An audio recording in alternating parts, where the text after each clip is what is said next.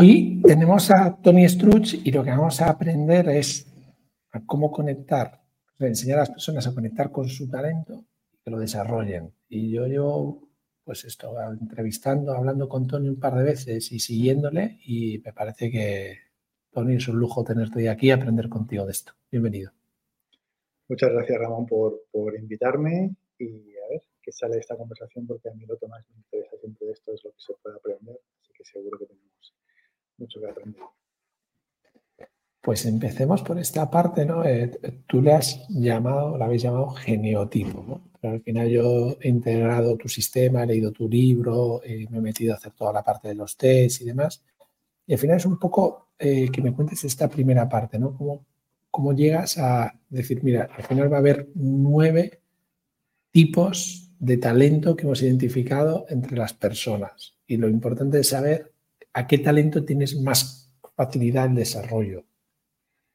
Vale. Eh, los nueve genotipos en el fondo son el tipo de genio que hay en ti, el tipo de genialidad que hay en ti. Por tanto, eh, es una palabra, es un juego de palabras bonito para, fondo, contextualizar una realidad que es que todos nacemos con un talento innato. Entonces, esto es una verdad absoluta, es una verdad rotunda, todos tenemos talento. Y el talento per se no se puede medir, pero lo que sí que se puede medir, o por lo menos lo que nosotros hemos podido llegar a medir, y cuando digo que el talento no se puede medir, significa que hasta ahora no hay las herramientas, y nosotros lo que no hemos podido medir tampoco de momento es el talento, pero sí que hemos podido medir las CCIs, las capacidades creativas innatas del cerebro. Por tanto, aquello que a tu cerebro de forma innata se le da bien crear, tienes facilidad para ello. Claro, si tú tienes facilidad para crear temas relacionados con el mundo acuático, te dedicas a hacer alpinismo, vas a sufrir. Entonces, eh, nosotros hemos ido mirando, observando y hemos visto que cada uno tiene una facilidad para crear algo acorde a un medio. Y eso se divide en, nueve patrones. En el fondo son ocho porque uno que se estrella es otra cosa. Y por tanto hay esas ocho capacidades creativas innatas, esas ocho CCIs que se combinan entre ellas. Entonces hay un montón de posibilidades, pero las puras son ocho. Y dentro de estas combinaciones, ¿no? Me apetece, porque yo creo que la gente que, quiera indagar más, que dejaremos tu libro, ¿no? Eh, después tienes cursos y demás, pero por lo menos tu libro sí, como primera base y de curiosidad, ¿no? O sea, de que la gente se active. Yo creo que, está bien, que lo lean, que se hagan el test y, demás. Y hoy no quiero invertir el tiempo en eso, porque creo que está en el libro. Para mí tenerte es un valor, ¿vale? Entonces, tú descubres tu genotipo, voy a hablar desde mi experiencia, ¿no? Entonces digo, ah, pues yo tengo una tendencia aquí, pero tengo varios. Uno que es dominante, pero después tengo tres o cuatro muy arriba, ¿no? Entonces, ¿cómo hace una persona cuando ¿Cómo le acompañas a esa persona que dice, vale, tengo esto o dominante, pero tengo estos cuatro? ¿Cómo desarrollar esto? ¿Cómo convivir con esto? ¿no? ¿Cómo les acompañas? Porque tienes mucha experiencia en acompañamiento a las personas. Dándome cuenta que si la vida me ha dado esas habilidades, llámale vida, llámale universo, llámale Dios, es para ponerlas en uso, no para que se queden en el, en el warm-up, por decirlo así. Entonces, si yo tengo la facilidad de ser astronauta y de ser médico, si solo soy médico, no es mi talento. Si solo soy astronauta, tampoco es mi talento. Mi talento es cuando encuentro hilo conductor entre ser astronauta o médico. Claro, astronauta y médico juntarlo no tiene mucho sentido. Bueno, justamente esa es la genialidad, encontrar cómo unir esos dos, esos dos puentes. Esto se ve muy claro en un ejemplo que muchas personas que seguramente nos escuchan conocerán, que es el de María Alonso Puig. María Alonso Puig, casi todo el mundo lo conoce por conferenciante, pero él de carrera es médico y cirujano. Entonces, em, ¿cuál es el valor de María Alonso? ¿Solo ser conferenciante? No. ¿Solo ser médico? No. ¿Solo ser cirujano? No. Cuando él se dedicaba solo a la medicina, era algo en lo que él destacaba. Fantástico. Era parte de sus habilidades. En este caso estamos hablando que las capacidades para ser médico son las disociativas, que son las del genotipo pentágono. Entonces él tenía esas capacidades, pero también tenía capacidades del genotipo triángulo, que es la comunicación. Entonces, cuando Mario Alonso Puig ha encontrado su talento, el que le lleva, dijéramos de alguna manera, al propósito, es cuando ha unido esas dos habilidades. Cuando él ha sabido unir algo tan dispar como medicina, conciencia y comunicación, Mario Alonso Puig. ¿Vale? Entonces, todo el mundo Tiene una, dos, tres, cuatro, cinco habilidades y la gracia, la genialidad está en cómo saber ponerlas todas a disposición. Esto también se ve muy claro en Michael Jordan. Michael Jordan en el béisbol encajaba, pero no era su sitio. ¿Por qué? Era conocido como Air Jordan por la capacidad de salto. Entonces, Michael Jordan en el básquet número uno del mundo, entre otras cosas, porque tenía las facultades de la leche. Esas facultades le servían también para jugar al béisbol. Pero en el béisbol el salto nunca lo hubiera puesto en manifiesto porque estaba palo de correr. Entonces, ¿Michael Jordan podía haber jugado al béisbol toda la vida? Sí. ¿Podría haberse ganado la vida bien? Sí, pero no es su sitio. En cambio, en el básquet número uno del mundo. Pues muchas personas están en sitios donde más o menos encaja, pero que hay partes que se les da bien que las descartan porque piensan que eso, bueno, se vaya bien y ya está. No, no, no. Hay un, ejemplo gráfico, si la vida te da unas alas es para volar, no para que se queden colgando. Entonces, si la vida te da la capacidad de medicina, de conciencia y de comunicación, no es para que la parte de comunicación se quede colgando, sino para ponerla de manifiesto. Cuando juntas todo, la ecuación sale de propósito. Sobre esto que dices, hay otra parte que me parece muy importante, la de unir esos puntos para, para jugar, bueno, que es al final, claro, las creencias que las personas deben de derrotar, porque al final vienes de un mundo donde sigue la creencia de seguir una línea, un camino y ya. Entonces, me imagino que, que una de las propuestas de tu modelo es esas creencias que hacen que no puedas jugar estos tres, cuatro cosas. Es lo que más te encontrarás, ¿no? Gente con esas creencias que dice, ¿qué dice este? Sí, sin duda. Básicamente porque estamos en la edad de la titulitis. Entonces, eh, hay que entender que hay muchos propósitos que no tienen que ver con la titulitis. Entonces, cuando surge algo que se aleja de la titulitis, no soy suficiente, entonces eso no tiene mucho sentido, entre otras. Entonces, hay que tener en cuenta que hay CCIs, capacidades creativas innatas, que tienen que ver con la intuición pura. La intuición, por ejemplo, es algo que la ciencia ha demostrado que está dentro del cerebro, así que no es una cosa que está por ahí dando vueltas, sino que está aquí. Claro, cuando tú vas al colegio, ¿cuántas asignaturas hay dedicadas a la intuición? Cero. Así que tú sales de ahí sin una parte de ti que no ha sido entrenada ni desarrollada. Entonces vuelcas todo tu expertise hacia la parte intelectual. Pero hay una parte dentro de ti que dice, no sé qué hay aquí, que tiene un vacío, que no sé qué es. Esa es la parte de intuitiva, que como digo es una capacidad neuronal exactamente. Claro, cuando esas capacidades se tienen que poner de manifiesto, la intuición no va asociada a ninguna titulación porque no hay carreras asociadas a la intuición.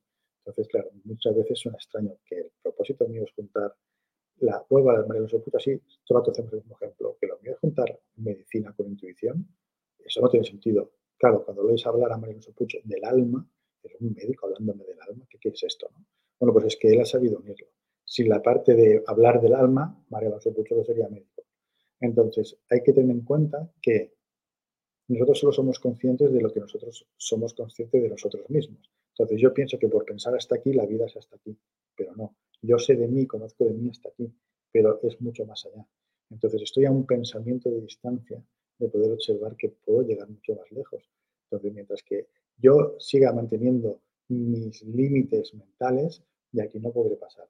Pero cuando entro en contacto con mi presencia, con lo que yo soy, porque si algo tiene genotipo es que el genotipo te ve, porque tiene que ver con lo innato. Te puedo asegurar que en muchas de las sesiones sucede eso, cuando la gente se ve no lo puede negar, porque es como que le tocas las fibras, es como que todo resuena en sus seres, como es que no te puedo decir que no, es que es eso.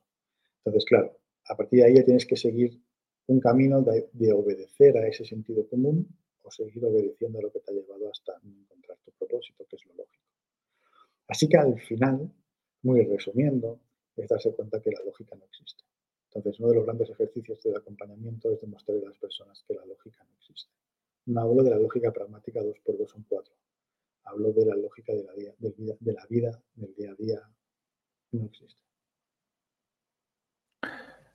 Otra de las cosas que, pienso al escucharte es la capacidad creativa, ¿no? la capacidad de conectar los puntos. O sea, una actitud de jugar y de crear continua. Eso es. Es que las CCI son capacidades creativas innatas, que es lo que nosotros hemos podido descubrir. Entonces, esto es una cosa bastante clara. Todos tenemos capacidad de crear. Eh, si vamos a un universo eh, desde el punto de vista del curso de milagros, siempre habla el curso de milagros de, que nosotros somos creados a semejanza de Dios. Por eso yo siempre hago la broma de que tú eres Dios y yo soy Dios, porque somos mm, descendientes. Si en lugar de así queréis llamarlo que todos somos energía, porque el universo todo es energía, pues todos somos seres universales. Por tanto, todos tenemos la misma capacidad que el que nos crea. ¿sí? Por tanto, yo cuando tengo un hijo y he creado un hijo, ese hijo tiene unas, capacidades humanas igual que yo, porque desciende de un humano. Pues si yo desciendo de una parte energética o de un dios o lo que quiera, tengo las mismas capacidades. Hecho esto, lo que este hilo conductor nos lleva es a darme cuenta de que si yo vengo de un creador, también soy creador. ¿Qué es lo que sucede aquí? Que de entrada mucha gente asocia creatividad solo a la parte de arte.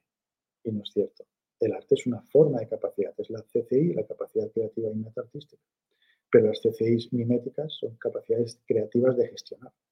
Y las CCIs analógicas son las capacidades creativas de analizar. Y las CCIs em, eh, narrativas son las que tienen capacidad para crear narración. Entonces, cada uno tiene una forma diferente de crear. Así que todos tenemos talento porque todos somos creativos, lo único que no todo el mundo crea igual. Cuando tú encuentras tu forma de combinar tus capacidades creativas, aparece el talento. Así que talento solo es uno. No tenemos diferentes talentos, tenemos un talento compuesto por diferentes capacidades creativas, innatas, cognitivas y perceptivo-motrices. ¿Con cuántas manejas para después llegar a los eh, nueve, tipos de genotipos, sabiendo que hay uno que, está fuera, ¿no? La estrella. Pero, ¿cuántas manejasteis en la investigación que llevasteis a cabo de CCI? Nosotros eh, nos basamos en los estudios más avanzados que había en cuanto a capacidades creativas, eh, en los estudios de Jet de y de Paul Girtor. Estos estudios están en nuestro blog de genotipo en la página web y ellos ya hicieron un mapa bastante amplio de capacidades eh, creativas, que más o menos eran unas 14.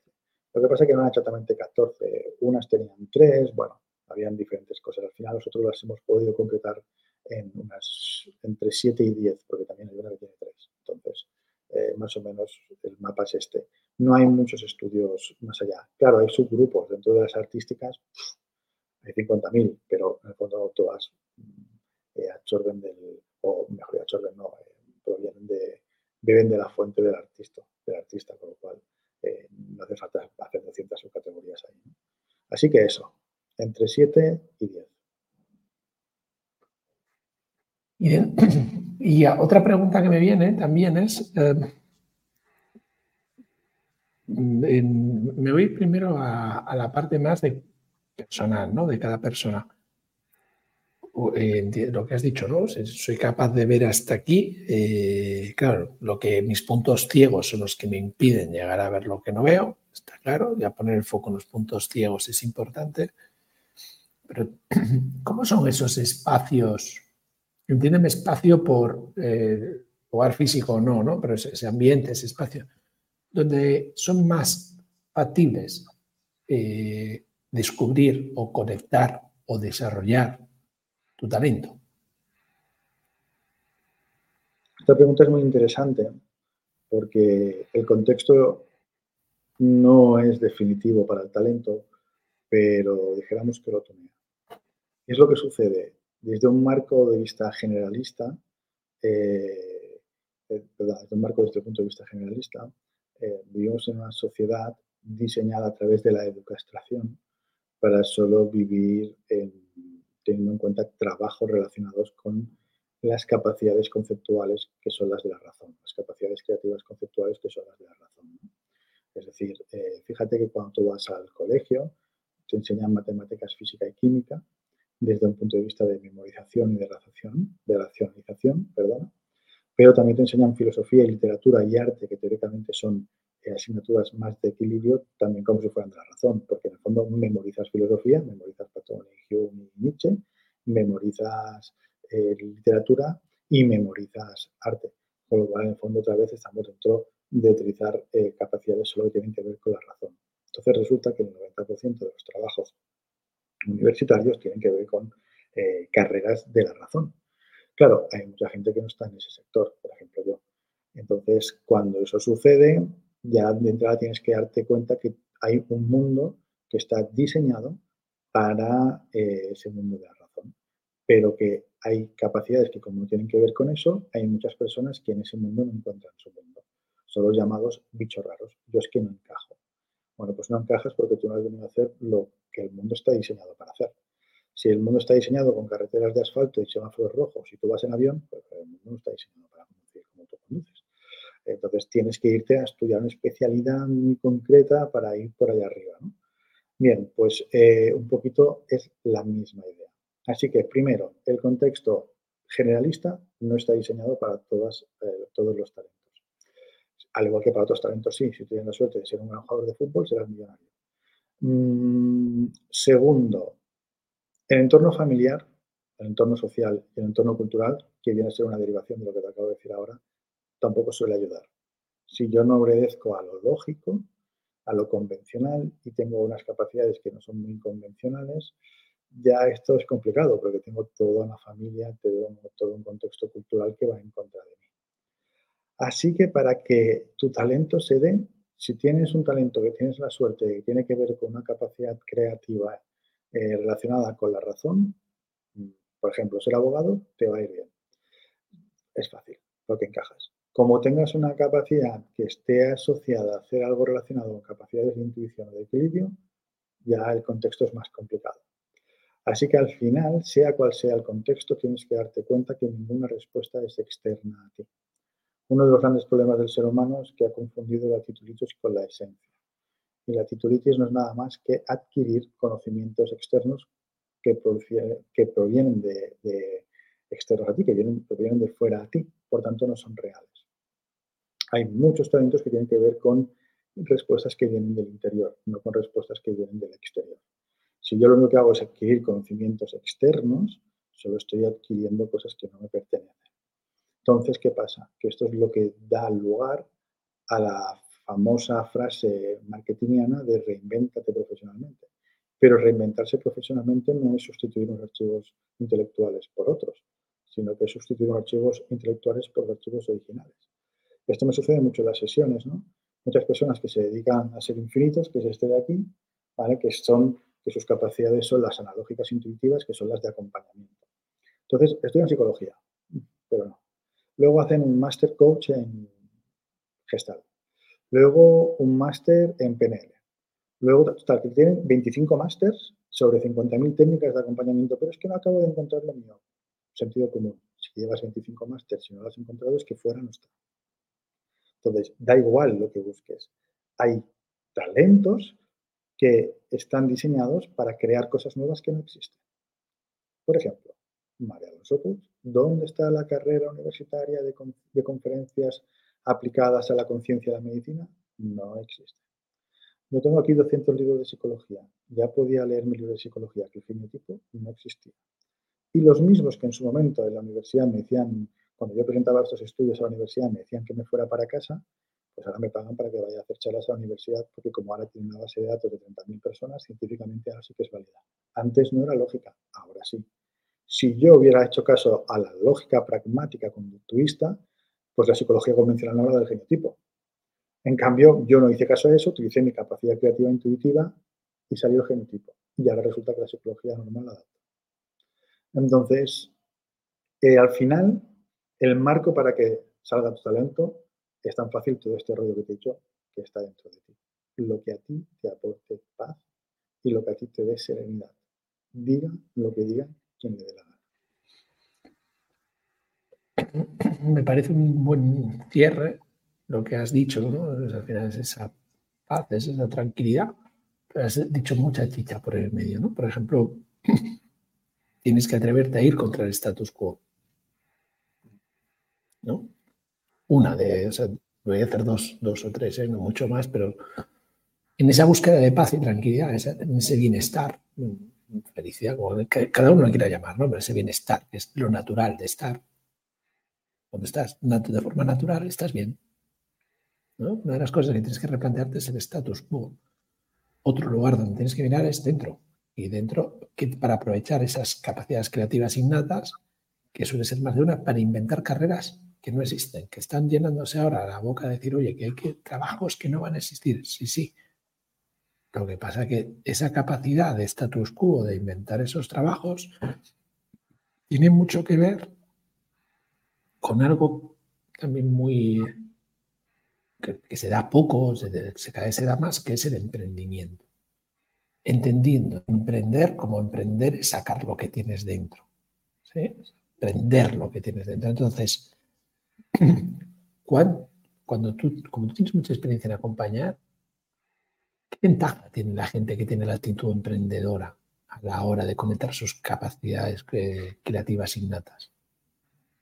Esto que comentas tiene dos aristas, o bueno, o más de dos, pero así de una forma rápida, las primeras que me vienen eh, son que lo primero es comprender que el talento no es un business plan. Cuando yo el talento lo convierto en un business plan, estoy prostituyendo lo más íntimo de mí. Cuando yo prostituyo lo más íntimo de mí, lo estoy vulgarizando. Y cuando lo vulgarizo, llega un momento en que ya no puedo seguir dando a, la, a las masas lo que piden de. Entonces, esto es muy importante. Si yo tengo un talento, teniendo en cuenta que el talento no es nada más que compartir amor, y eso es muy fácil de comprender. Si algo ha dicho la ciencia que somos, es que somos energía de amor constante. Con lo cual, por más que te empeñes, nunca más vas a poder compartir nada que no sea amor. Si entonces tu talento, en lugar de utilizarlo para compartir amor, lo utilizas para generar dinero constantemente, sea cual sea el medio, eso es vulgarizar tu talento.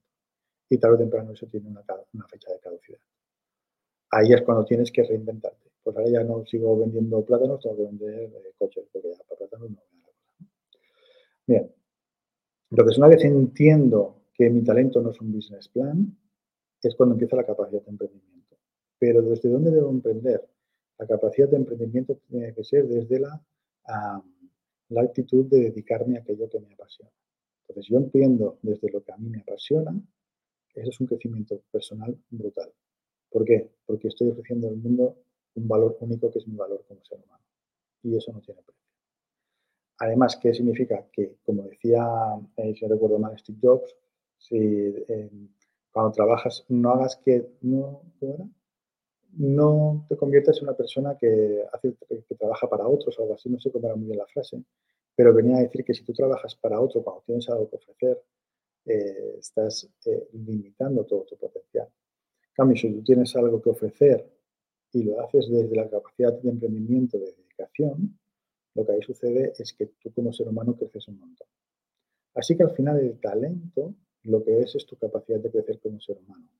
Porque cuando yo empiezo a emprender desde la dedicación, me voy a encontrar retos constantes. Retos de final de, final, de mes, de impuestos, que son los obvios, pero retos de que puede ser que un día, por ejemplo, a mí me piden hacer una conferencia en inglés hablando del talento de no sé cuántos. Hostias, pues me tendré que preparar todo eso. Eso para mí supone un reto. Como supone un reto, supone una superación personal. Em, por ejemplo, cuando al señor eh, Smith le propusieron hacer el Burj Khalifa, ¿cuántos Burj Khalifa había en el mundo? Ninguno. Entonces, ¿a quién podía preguntar él cómo hacer el edificio más grande del mundo? A nadie, porque nadie le podía aconsejar. Cuando él consigue construir el edificio más grande del mundo, automáticamente A, eso significa que tiene que poner al máximo su capacidad creativa y su talento para construir eso. B, consigue romper una frontera limitante que existía en el mundo. Y C, eso le supone un crecimiento personal brutal porque has superado un reto. Consecuencia, eres un referente. Consecuencia, abundancia. Pero esa abundancia es una consecuencia de convertirte en un referente por hacer lo que amas hacer. No porque convierto mi talento en un business plan y solo busco el dinero, sino que todo tiene su orden natural. Cuando tú estás a favor de tu amor, porque lo que haces es compartir tu amor, cuando estás a favor de compartir ese amor, la consecuencia es una abundancia. Así que el emprendimiento es maravilloso siempre y cuando lo sientas, te aporta paz y vayas a favor de lo que tú has venido a hacer aquí y de tu pasión. Me, me recuerda un, vídeo que dejaré en los comentarios de Pasolini, que dice eh, en un italiano maravilloso y con esa cultura italiana le, le pregunta, ¿no? El éxito, dice, esa cosa tan vulgar eh, que, un poco de donde has querido poner tú, ¿no? Por eso traigo ese vídeo aquí, ¿no? Eh, eso tan vulgar, eso, de, eso que hace que seas capaz de llegar a las masas, eso tan vulgar te refieres, mm, no me interesa. Me interesa el desarrollar mi talento. Bueno, yo creo que lo has dicho, ¿no? Después que cada uno lo entiende, desarrollar mi talento de que lo hago por amor por amor, eh, no, podría dejar de hacerlo. ¿Por qué? Porque cada vez sale más de mí, cada vez eh, brota más, entonces expande más y entonces eh, pues no puedo dejar de hacerlo. Es que no me pidas que deje de hacerlo, porque cuando me pides que deje de hacerlo, me matas. Entonces, no, pero es que en la relación de pareja hay que ser de otra manera. No voy a poder ser porque yo ya sé lo que soy y entonces no me pidas que sea una relación de pareja estándar porque me estás quitando mis alas. Sí, esto es interesante. ¿Verdad? Porque son creencias otra vez, ¿no? La relación de pareja, una creencia, ¿no? Y, ahí lo que sucede es que entonces tengo dos, tengo dos tonos, el tono profesional y el tono personal. O sea, no vas a poder separar la persona que tú eres. Entonces, de lo que se trata es de tener una profesión a la cual te dediques y que represente el ser humano que tú eres. Y el ser humano que tú eres es el personal, el profesional, el padre, el amante, el todos. Si empiezas a diferenciar para dar a unos una cosa y a otros otro, tarde o temprano esto acaba mal. Me recuerda una, una, gran pregunta que tuvimos, tuvimos dos veces, además Alex Payete, hablaba de honrar tu don, ¿no? Si honras tu don, da igual en, el rol que te toque jugar, tendrás diferentes roles, pero es honrar tu don. Y claro, esto es clave. Yo creo que esas creencias son claves. Además, me pasa también pues, conociendo a gente, ¿no? Cada vez me resulta más fácil las creencias limitantes de padre-madre, y hablo de mí, ¿no? Por ejemplo, pues, ¿qué creencia limitante le de mi padre? Bueno, pues que los negocios al final no iban bien. Bueno, pues habrá que superarla, pero eso no es verdad. Eh, la creencia limitante de mi madre, pues esa parte de eh, nunca vas a ser eh, alguien que, esté pleno, porque siempre falta algo, ¿no? Entonces, pues habrá que eliminarlo también, ¿no? Y me han dado cosas maravillosas, ¿no? Pero cuando detectas las creencias limitantes que te han dejado de herencia y te atreves a superarlas, es muy liberador. Yo lo que me veo es que mucha gente que hace un esfuerzo enorme por mantener esas creencias. O sea, validar las creencias que le dieron. Claro, es, es, es, piensa que llevamos toda una vida construyendo una forma de ser, una manera de ser y de lo que se trata es de ser, no de ser de una manera. Claro, eh, esto implica muerte y no hay nada que lleve peor el ego que la muerte, porque significa que deja de tener sentido su forma de ser. Entonces, cuando yo intento, para mí es mucho más fácil mantener lo que creo que soy o lo que hasta ahora he sido antes de reconocer que estoy equivocado. Hay que ser muy valiente para reconocer que estás equivocado. Entonces, de lo que se trata es de aprendernos a perdonar. Pero no el perdón desde el punto de vista de, ay, perdóname que te he hecho daño, no. El perdón hacia uno mismo desde el deshacer, el perdón del deshacer. No sé, o sea, en la vida nadie se equivoca, en todo caso en la vida alguien comete errores, que puedes entenderlo más o menos igual. De lo que se trata es de corregir ese error, pero no perpetuarlo. la equivocación ya tiene que ver con el juicio, pero ya es tu juicio. Tú en su momento yo hice un máster en fracaso. Tú puedes decidir si ese máster en fracaso lo puedo perseguir toda la vida con mi madre. Es que, hijo, cuidado que te equivocaste hace 14 años ya, me equivoqué, ¿qué pasa? ¿Me quedo allí? No, entonces yo me equivoqué hace 14 años, observo, corrijo ese error y sigo. La vida es, una, un aprendizaje constante.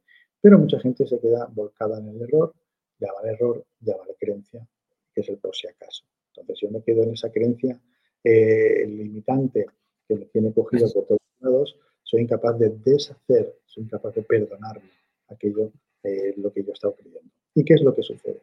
Que al final, mm, como dices tú, y siempre estamos aquí acompañando a personas, te aseguro que la vida son millones de cosas, pero si nos ponemos eh, simplones, la vida solo son dos cosas. Y si te das cuenta vas a ver que la vida solo son dos cosas. Mm, los pensamientos que nos elevan los pensamientos que nos hunden. Los pensamientos que me elevan como ser espiritual, como ser humano, como conciencia, los pensamientos que me hunden como ser mundano.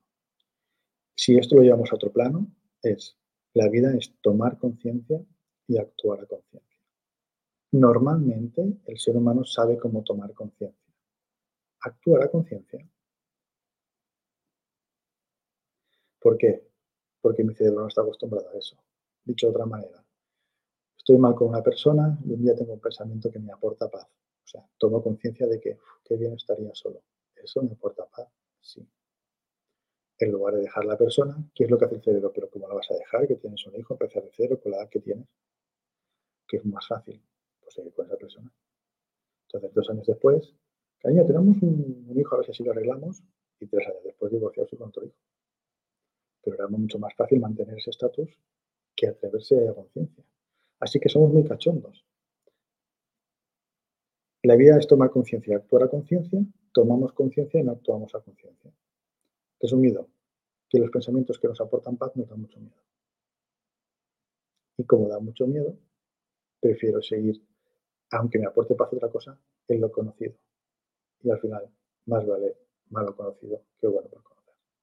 Una frase que el que inventó se podía haber quedado en casa.